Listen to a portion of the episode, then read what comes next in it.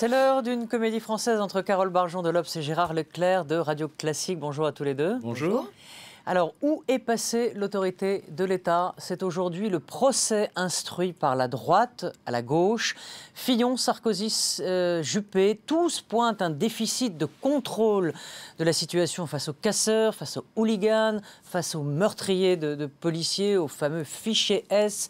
Bref, euh, finalement, c'est une vieille rengaine française. La gauche est souvent accusée de faiblesse face à la violence. La première question que j'ai envie de vous poser, c'est d'abord, considérez-vous que cette critique est justifiée, qu'elle est vraie, qu'elle est juste? Et deuxièmement, est-ce que euh, eh bien, le, gouvernement n'aurait pas dû se servir de, euh, de l'état d'urgence pour imposer effectivement des. Des, des, bah. interdictions de manifester Non, mais d'abord, le constat, oui, euh, il est juste. Je pense qu'il est ressenti absolument euh, par euh, tous les Français aujourd'hui. parce que c'est le paradoxe dans cette affaire, c'est que Hollande et Valls sont probablement en train de réussir leur pari. Euh, mais au prix fort. Bon, réussir leur pari, c'est quoi? Euh, C'était au fond de, de, pourrir, hein, de la stratégie du pourrissement, et euh, arriver à ce que la CGT soit discréditée aux yeux de l'opinion c'est effectivement ce qui est en train d'arriver. depuis mardi, on a vu effectivement le, le vandalisme contre l'hôpital Necker, hôpital des enfants malades, où en plus c'était le petit garçon du couple de policiers tués euh, la veille, euh, les, les, les, slogans pardon, anti-police, on déteste tous la police, etc. On a vu qu'il y avait aussi des militants, enfin des, en tout cas des manifestants CGT qui avaient des pavés, enlevé des pavés, qui avaient fait des jets de pierre, etc. Donc si vous voulez maintenant, l'amalgame, il commence à être fait entre les casseurs, euh, et la CGT. Et c'est vrai que. Oui, mais sur l'autorité de l'État. Alors, justement, j'y viens, j'y viens. Mais, et, que donc, euh, la phrase de Manuel Valls sur les ambiguïtés de la CGT, je pense, euh, trouve un, écho assez fort dans l'opinion. Le problème, c'est que. ces ambiguïtés sont maintenant patentes, mais à quel prix pour, pour le gouvernement et le président de la République? Effectivement, euh, la stratégie du, du, pourrissement, elle a un, corollaire et un revers immédiat qui est, l'affaiblissement de, leur autorité. Parce que tout le monde se demande pourquoi on ne peut. Enfin, si vous voulez, maintenant, quand ils disent on va. Euh, il faudrait empêcher les manifestations.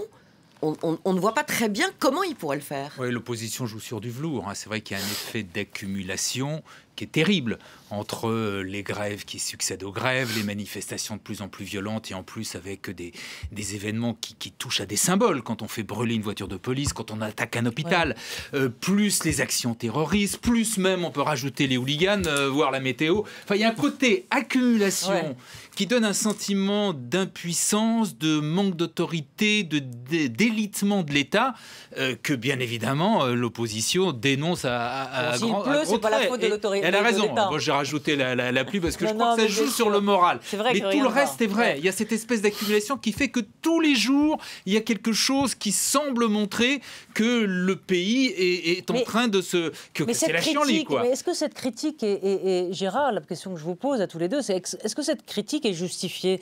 Est-ce que la gauche a toujours eu un déficit avec le bon, avec la, gauche a, euh, par principe, est toujours soupçonnée de effectivement de faiblesse, de etc. Là, ça devrait quand même être, sincèrement, être moins le cas, puisqu'on peut reprocher beaucoup de choses à Manuel Valls, mais c'est plutôt, lui, au contraire, la tradition un peu euh, clémenceau, euh, républicaine. Et euh, quant, à, quant à Bernard Cazeneuve, il fait pas, il donne pas l'impression d'être un, un, joyeux rêveur, quoi. Voilà, c'est un doux rêveur, c'est pas ça. Simplement, il y a les faits, qui sont ceux que j'ai dit. Il y a une espèce, quand même, aussi d'hystérisation qui est faite par euh, Internet, qui est faite par les, les, médias d'information de, de, continue. Ces événements, quand ça se passait il y a 20 ans, 30 ans, on ne le savait pas. On n'avait pas les images. Maintenant, on les a en permanence. Et puis, il y a quand même eu, sans doute, un certain nombre de, d'erreurs, en tout cas de, sous-estimation par le gouvernement de, des événements. Et c'est vrai que, alors, dire interdire les manifestations, pour la gauche, c'est pas possible. non, pour la gauche, idéologiquement, mais même, bah ça n'a quasiment jamais été fait fait. Même quand la droite était au pouvoir, on a. Je, oui, mais on est en état d'urgence. Alors hein. voilà. En revanche, vous avez tout à fait raison. On est en état d'urgence. On a atteint maintenant de telles ah, violences qui font que. Bah, c'est tout le problème. Et ben voilà, c'est le problème. Mais je, je redis, c'est peut-être pas aussi simple que. Enfin, c'est pas aussi simple que ça. En tout cas, ah, c'est une décision qui est grave, qui n'a quasiment jamais été prise. De même, quand, euh, quand, Nicolas Sarkozy et la droite dit il faut faire payer à la CGT, euh, engager la responsabilité civile de la CGT et faire payer financièrement euh, les dégâts, je veux bien. Mais là aussi, c'est quelque chose que l'on n'a jamais fait. Jusqu'à maintenant, on n'a jamais touché les syndicats sur, sur les questions financières. Et ça veut dire que si dans l'avenir, à la prochaine manifestation d'agriculteurs, il y a aussi des dégâts qui sont commises, on va attaquer la, FNSEA ou le CNJA. Vous voyez, c'est pas aussi simple que ça. Ouais. Non, c'est pas aussi simple que ça. Ce qui est sûr, c'est que la situation est euh, extrêmement, à mon avis, anxiogène. Euh, pour les Français, parce qu'effectivement, il y a ce sentiment d'impuissance qui se vérifie un peu tous les jours à la télévision, et qu'on ne voit pas effectivement à partir du moment où le gouvernement n'a pas réussi à empêcher tout ce qui se passe, comment il pourrait empêcher aujourd'hui de nouveaux débordements. Donc, euh, c'est, et c'est d'autant plus anxiogène que la droite, qui effectivement euh, s'engouffre euh, évidemment dans la brèche, a raison, et c'est son sujet en plus, l'ordre, l'autorité, mais n'incarne pas vraiment une, une alternance euh, nette euh, et franche, si vous voulez. Parce que euh, souvenez-vous que, par exemple, en 2005, quand Chirac a perdu le référendum constitutionnel, bon, il y a eu une espèce de période assez glauque où, en gros, c'était une fin de règne. voilà, et tout le monde attendait un peu que ça finisse, hein, si j'ose dire. là, c'est un peu pareil, sauf que c'est bien pire. Parce qu'à l'époque, Sarkozy, qu'on ne l'aime qu'on l'aime ou qu'on ne l'aime pas, il, incarnait de fait euh, une alternance, on savait que voilà, euh, il allait avoir une autorité avec une nouvelle légitimité. Aujourd'hui, la droite qui va être embarquée dans sa primaire, euh, dont on sent qu'elle est quand même très divisée, hein, ses leaders sont divisés. Je pense que ça ajoute en fait à l'anxiété générale. Est-ce que la campagne électorale va justement se recentrer et là, on, y va à grands pas sur d'autant plus la sécurité et cette autorité de l'État. Et là, pour le coup, je pense que ça, ça sert Nicolas Sarkozy. C'est-à-dire que vous remarquerez que depuis quelque temps, on ne parle plus du tout des questions économiques. Questions économiques où d'ailleurs il y avait un, vrai consensus à droite. Hein. Il y a peu de différence euh, entre Alain Juppé, François Fillon et Nicolas Sarkozy et les autres sur les grands choix économiques, qui d'ailleurs sont des choix très libéraux, qui pouvaient poser problème. Parce que dire aux Français, euh, la retraite ce sera à 65 ans, les allocations chômage on va les réduire, euh, et les, on va passer des 30, 35 à 39 heures, etc. C'était, c'était pas évident à faire passer auprès de l'opinion.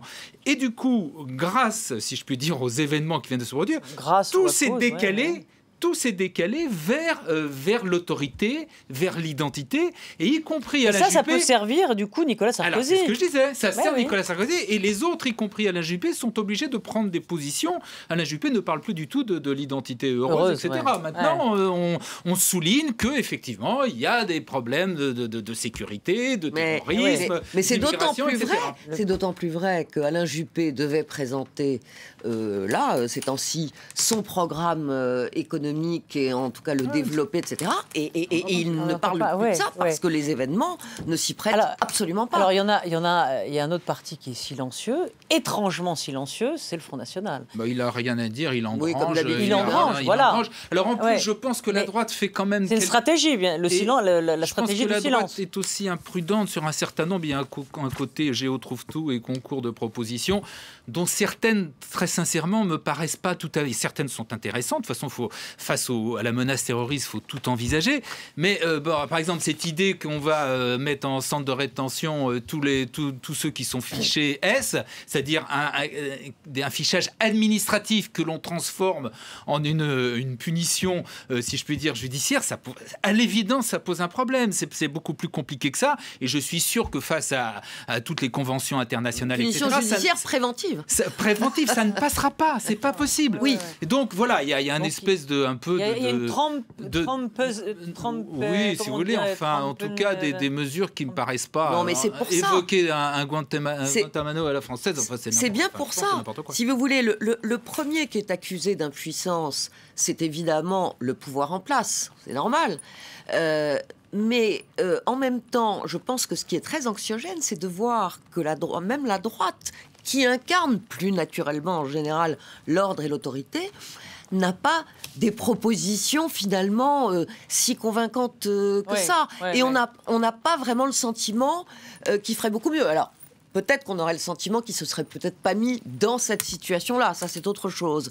Mais face à une situation comme elle est aujourd'hui, euh, je pense que l'impuissance, elle s'applique à tous. Mais bon, on finira sur ce, triste mot, l'impuissance. Hein. Euh, merci à, tous les deux et on se retrouve très vite sur France 24. Je vous retrouve pour euh, l'émission politique en compagnie de Jean-Marie Colombani et nos invités. On parlera du Brexit. voilà, à très vite.